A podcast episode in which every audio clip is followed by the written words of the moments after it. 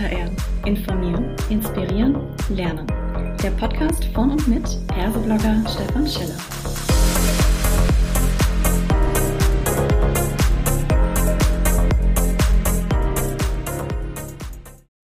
Hallo und herzlich willkommen zu einer weiteren Ausgabe von Klartext HR. Heute habe ich mir den Dan Tesniak mit ans Mikrofon geholt und wir sprechen über Upskilling. Vom Trend-Buzzword zur Notwendigkeit. Hallo Dan, schön, dass du da bist. Magst du dich kurz vorstellen? Danke, Stefan. Äh, ja, wie du schon gesagt hast, mein Name ist Dan Tesniak. Ich bin äh, zuständig für das Wachstum und die Go-to-Market-Strategie bei Degreed. Äh, wir sind ein Unternehmen, das sich spezifisch auf Upskilling spezialisiert. Ähm, und ähm, ja, ich bin äh, ursprünglich aus, der, aus der Schweiz ähm, bin auch in Zürich ansässig, war aber lange auch Zeit in den USA äh, und bin schon länger jetzt auch im äh, EdTech-Bereich, also in diesem äh, EdTech, äh, also Educational Technology-Bereich tätig ähm, und jetzt auch schon äh, fast viereinhalb Jahre bei Degreed dabei. Mhm. Wunderbar, dann bist du ja prädestiniert, mir zu erklären, was heißt denn Upskilling konkret und wie unterscheidet sich denn das, was wir früher als Lernen, als normales Learning bezeichnet haben? Genau, also Upskilling und ich, ich, ich muss jetzt schon ein bisschen die, die Zuhörer vorbereiten, dass ich ein paar Anglizismen äh, benutzen werde, ähm, äh, um das Ganze zu erklären. Mhm. Ähm, Upskilling in sich selber ist der, ich würde sagen, das ist, das, das ist der Output vom Lernen. Ja? Mhm. Lernen als, lernen, wir lernen ja die ganze Zeit, aber was kommt daraus raus aus dem Lernen? Was, welche Fähigkeiten äh, erlernen wir denn durch das Lernen? Mhm. Ähm, und das ist Skilling. Ja, jetzt hast du Upskilling einerseits, das heißt, du hast eine gewisse, einen gewissen Ansatz an Fähigkeiten, den du heute hast, der sich jetzt verändert hat auf mhm. Basis von deinem Umfeld. Und jetzt musst du zusätzlich diese Fähigkeiten upgraden, sagen wir mal, oder ja. zusätzliche Fähigkeiten dazu, lernen. Dazu lernen. Das ist mhm. Upskilling. Und Reskilling ist halt, das äh, ist ähnlich, aber Reskilling geht es dann wirklich auch um, äh, um sich äh, umzu ja, umzulernen oder umzuschulen, das wäre mhm. vielleicht das, das, äh, der, der richtige Begriff äh, auf Deutsch, Umschulung. Das heißt wirklich von, einer, von einem Satz Fähigkeiten oder von einem Job sich auf etwas anderes komplett umschulen. Und sind beide Begriffe sind heutzutage im, äh, also im, im, im Business-Umfeld sehr, sehr wichtig, weil sich eben das Umfeld so schnell verändert, mhm. äh, viel schneller als zuvor und, äh, und, und Unternehmen äh, äh, wie auch halt eben auch die Mitarbeiter ähm, äh, konstant sich upskillen und reskillen müssen, mhm. äh, auf, auch in einer viel, viel größeren Frequenz als früher. Das heißt, im Prinzip reden wir über das, was wir im Deutschen als Lernerfolg oder als Ergebnis des Lernens äh, bezeichnen würden. Und das kann ich ja im Prinzip, wenn ich mal Upskilling, das klingt so ein bisschen so nach dem Motto, ich messe etwas. Es gibt verschiedene Levels. Ne? Da habe ich Level 2, Level 3, Level 4 irgendwann und jetzt habe ich einen Upskilling-Erfolg, in dem ich quasi zweimal besser geworden bin. Genau. Lässt sich denn dieser Lernerfolg heute digital besser, anders oder stärker messen als früher? Äh, ich denke ja. Ähm, wir sind da auch bei Degreed wirklich äh, am, am, am, the cutting edge, würde ich sagen, am, am, Forschen, wie wir das am besten bewerkstelligen, weil es ist auch nicht einfach. In der, in, in der Vergangenheit äh, hatten wir eine große ähm, äh, hatten wir uns auf, auf Tests verlassen, ja, mhm. Test für das, Test für das, das Test für jenes.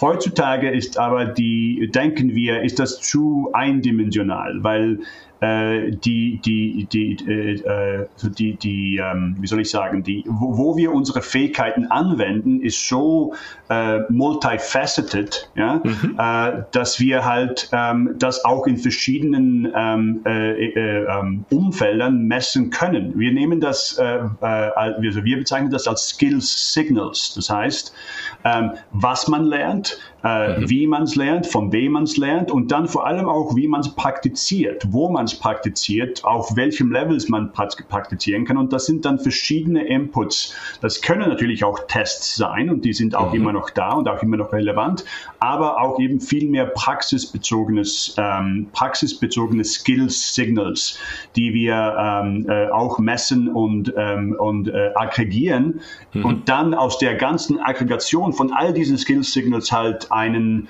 einen, einen umfänglichen, eine umfängliche, viel, ähm, wie soll ich sagen, akkuratere äh, ähm, äh, äh, ähm, Repräsentation von jemandem, seinem Skill oder seinen mhm. Fähigkeiten mhm. zeigen können. Verstehe. Jetzt habt ihr bei Degree ja eine ganze Menge Know-how auch in Studien verarbeitet mhm. und die sind teilweise auch länderspezifisch. Was mich jetzt äh, interessieren würde, wie siehst du denn Deutschland hier aufgestellt mit Blick auf Upskilling? Ähm, ich würde mal zuerst sagen, dass, äh, dass generell Upskilling und überhaupt Skills als solches weltweit ein, ein Problem ist. Ja, das, mhm. das sieht man auch, wenn man äh, zum Beispiel beim World Economic Forum oder man hat ja verschiedene auch ähm, Organisationen, die auch Teil der äh, äh also, also Initiativen, Teil der EU, die im Moment wirklich ähm, äh, aufs Upskilling und Reskilling halt ähm, äh, fokussiert sind. Der, der, der, der Hauptgrund dafür ist, dass wir eben ähm, ich denke auch auf Basis von unseren Moment, also, äh, äh, heutigen ähm, schulischen, äh, also traditionellen schulischen ähm, äh, äh Institutionen halt nicht mehr äh, optimal vorbereiten auf das Arbeitsleben. Mhm. Ja? ja. Ähm, weil diese sind ja auch schon älter. Ja? Die, die wurden ja in 1850 entwickelt und die sind immer noch da. man sagt ja auch, dass wenn man, wenn man Education als solches anschaut, ist das ein Produkt das mhm. in den letzten, ähm, sagen wir mal, 60 Jahren ähm, äh, äh, teurer geworden ist, um, ja. um, um, um 1600 Prozent misst man da, aber das Produkt an sich selber hat sich ja gar nicht verändert. Das gibt es ja. gar nicht äh, wirtschaftlich gesehen, sonst wo. Ja? Mhm. Das heißt also, dass der Output sich mit dem, äh, mit dem, mit der, mit der Nachfrage halt nicht mehr abdeckt. Jetzt. Mhm. Wir haben ein, eine Skills Shortage äh, davon spricht ja. man ja auch. Und wenn man dann eben auch das auf, äh, auf, auf, auf Unternehmen schaut, sieht man auch, dass diese Skills Shortage eben die äh, Unternehmen hauptsächlich in den Bereichen Innovation, äh, Kollaboration, äh, äh, aber auch das Entwickeln neuer Consumer Experiences zum Beispiel oder auch das generell Wachstum, also das, das, das Realisieren neuer Wachstumsmöglichkeiten, ähm, dass, dass, dass, dass, dass das hindert in Organisationen. Und das ist jetzt mhm. mittlerweile so weit, dass sogar CEOs äh, die Skills Shortage als eine der Top 5 Prioritäten weltweit sehen. Ja? Oha. Mhm. Ähm, jetzt, ähm, wie sieht das jetzt, äh, äh, was wir gesehen haben in unserer Studie, äh, ist einerseits, dass ähm, wenn wir äh, äh, die Skills, die wir global gesehen haben, war Nummer eins, war, äh, ich sage es auf Englisch jetzt, Advanced mhm. IT und Programming Skills. Also mhm. wie gesagt, wie du, wie du, schon angesprochen hast, ähm, Programmier äh, Fähigkeiten und generell IT-Fähigkeiten, die ähm, wirklich äh, äh, das, das der Nummer, Nummer eins Skill. Aber dann ganz kurz, äh, also danach gefolgt sind drei essentielle Skills, die eher ins Soziale und nicht aufs, aufs Fach Technologische umgehen. Und das sind äh, einerseits Leadership und Management Skills auf mhm. Nummer zwei, Communication und Negotiation Skills auf Nummer drei und Entrepreneurship und Initiative Taking Skills auf Nummer vier sind. Ähm, und die sind halt eben wichtig, wenn man halt äh, auch sieht, dass wir halt viel mehr vernetzt sind, dass, äh, dass, wir, dass wir schneller, agiler äh, handeln müssen, dass wir kollaborativer sein müssen im Sinne von, wie gesagt, als ich vorher gesagt habe, Innovation, um neue Consumer Experiences zu entwickeln oder um neue Wachstumsmöglichkeiten zu realisieren. Alle diese Skills sind momentan sehr wichtig. Jetzt, wenn man Deutschland vergleicht im, mhm. äh, gegenüber dem, sind die Top-Skills, die Top 4 Skills, sind gar nicht weit weg von dem. Also in Deutschland haben wir gesehen, dass Leadership und Managing Others Nummer, Skill Nummer 1 ist. Mhm. Uh, Skill Nummer 2, Advanced Communication and, and, Negotiation Skills. Und dann auf Nummer 3 kommt Advanced IT und Programming. Und auf Nummer 4 äh, Creativity als solches. Ist ein, ist ein, ist ein, ist ein, ähm, äh, ist ein breiter Begriff, ähm, aber äh, ein wichtiger Begriff. Mhm. Ihr verfolgt das, die Szene ja schon eine ganze Weile.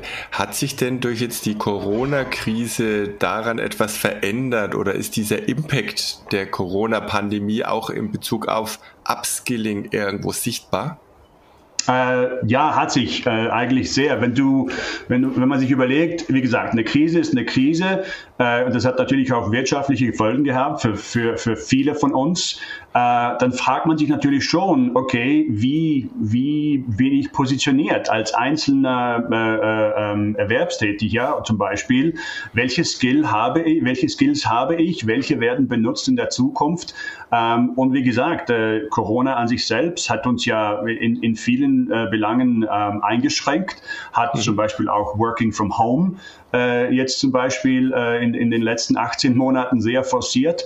Und da braucht man wieder neue Skills. Ja? Mhm. Ähm, und wenn wir, äh, als wir die Studie angefangen haben, äh, was wir gesehen haben, ist, dass, ähm, dass äh, also von der ganzen Studie her sechs von zehn der Befragten sagten, dass Covid-19, die daraus resultierende Wirtschaftskrise, die Notwendigkeit für neue Skills zu erlernen beschleunigt hat. Mhm. Aber und das ist wie mal der Paradox ein bisschen, dass zur gleichen Zeit Upskilling-Angebote äh, in Unternehmen äh, während der pa Pandemie eingeschränkt wurden. Ja. Und das natürlich dann äh, ist ein Compound-Effekt und, äh, und stresst die Leute natürlich immer äh, noch ein bisschen mehr.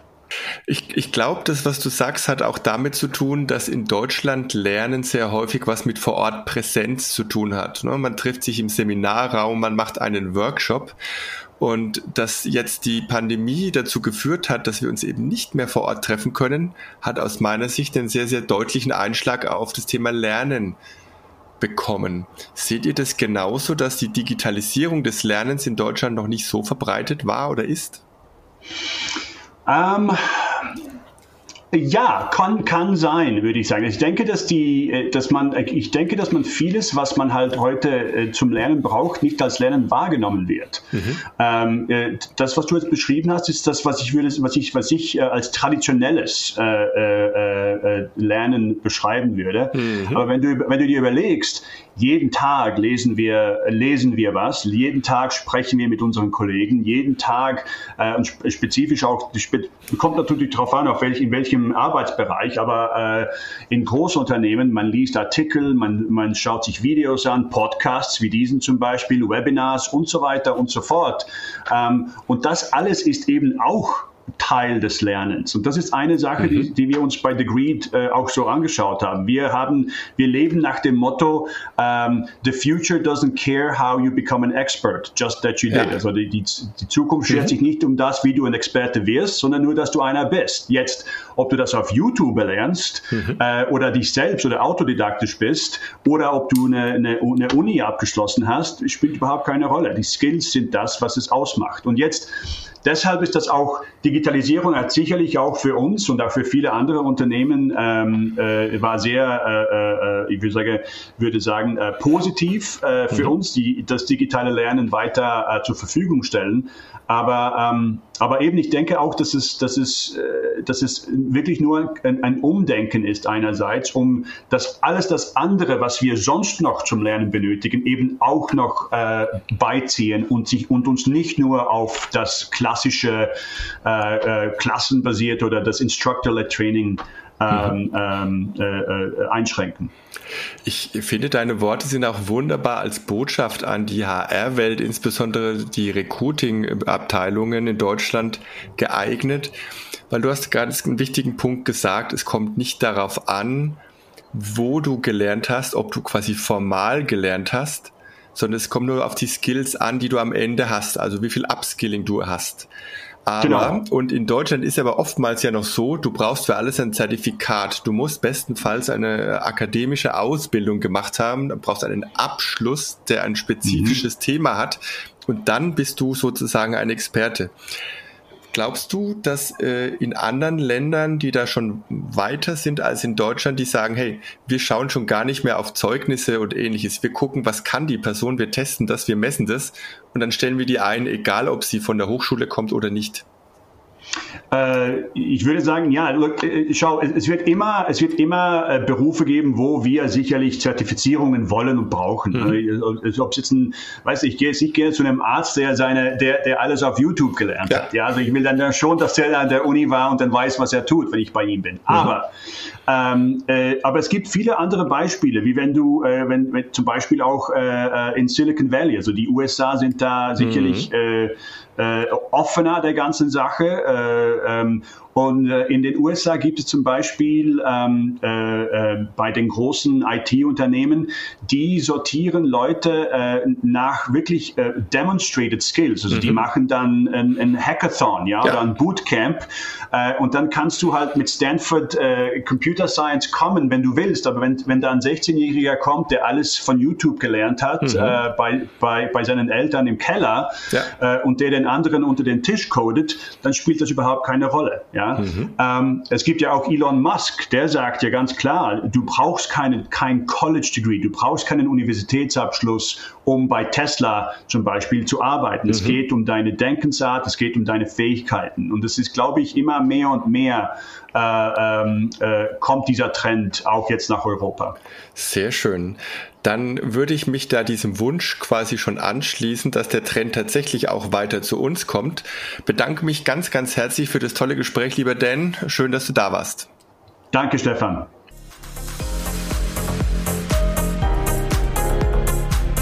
Das war eine weitere Folge Klartext HR.